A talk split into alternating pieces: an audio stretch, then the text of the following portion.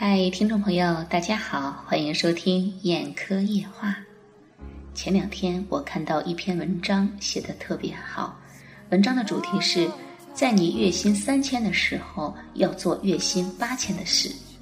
说实话，这篇文章我看了以后，非常的感慨。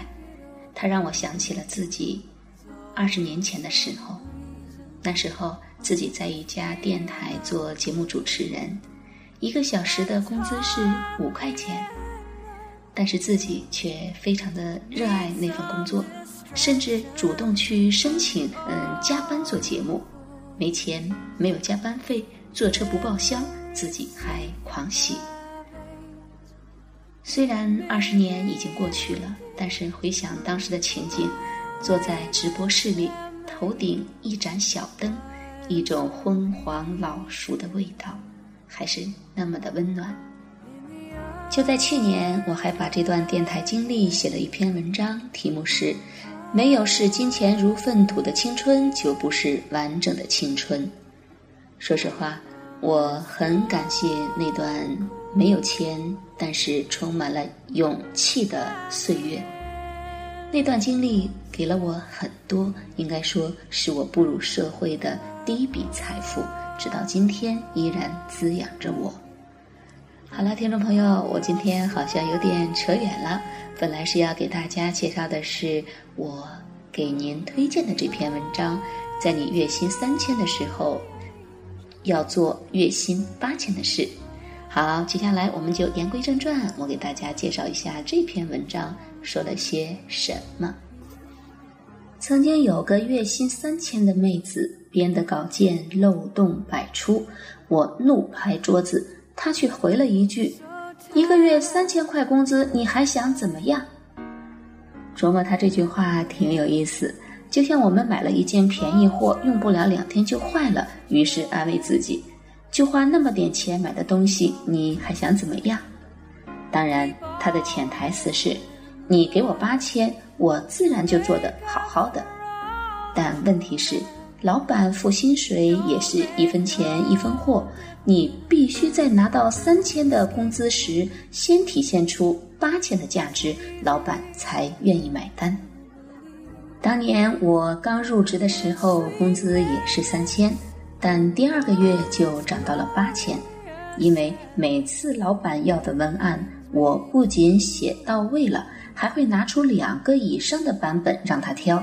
一个是按照他的要求写的，其他则是我建议的方案。当时我没有去想其中的关窍，只是因为喜欢写作，就会琢磨怎样写会更好。又因为珍惜自己的文字，所以觉得出自我手里的文字都关系到我个人的品牌，于是很用心。在我看来，这是理所当然的事。但是，带过二十多个中文研究生以后。才发现，这种态度很稀缺。那些比一般人多念了七年语文的人，竟连自己写的东西都不愿多看一眼，文字、标点、语法的错误触目惊心，对相关的知识背景一无所知，更别说去关心版式好不好看、配图美不美了。他们关心的是要不要加班。而想做好文字工作的人是不会去考虑这件事的，因为打磨文字所下的功夫是看不到底的。试问，要做好哪项工作不是如此呢？以要不要加班来评价一份工作好不好的人，绝不是企业需要的人才，因为他对工作的态度就是做了，而不是做好。举个例子。在我公司附近的麦当劳门口有个看自行车的大妈，夏天时她都会给所有的车盖上自己带来的塑料布。顾客取车要走的时候，她还会笑着拧一把湿布帮你擦擦坐垫、降降温。她从来没有开口，但是很多人会主动多给她一块钱，还连声道谢。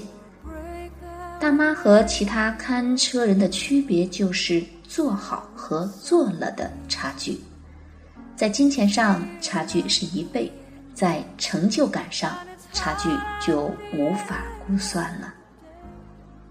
我完全了解有些新人的想法，又不想在你这里久混，干嘛那么卖力气？其实，谁会在一家公司干一辈子？在中国，可以活到三年以上的企业不到百分之十。向更好的企业、更好的工作迈进，是我们每个人的征程。不同的是，优秀的人在哪里都会垫下坚固的基石，所以越走越高。成为世界五百强的 CEO，应该是每个职场人的向往吧。但对于新人而言，小公司也有小公司的好。大公司就像蔡京家的厨房。岗位细分到切葱花都要有一个专职的厨娘，更不要说学会做一整个包子。而小公司人力资源紧张，同样三千工资不可能只让你切葱花，所以你必须很快就学会做包子，而且还得会做很多种包子。当然，前提是你愿意学。当然，如果你第一份工作就进入大公司。庆幸之余，也要提醒自己，公司看到的只是你光彩夺目的学生时代，在职场上你还是一个零，有可能变成正数，也有可能变成负数。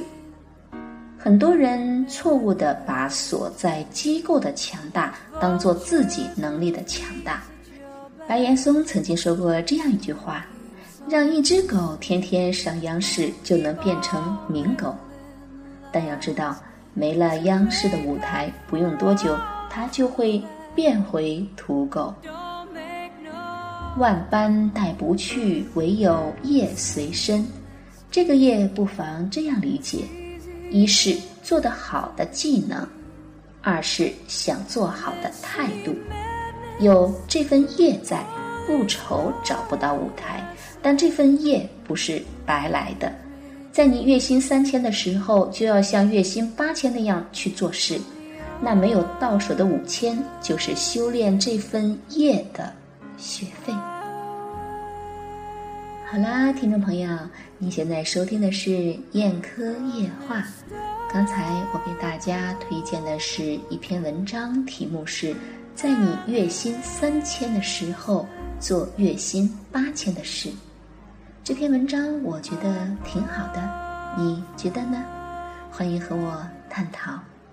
好啦，感谢收听今天的节目，再会。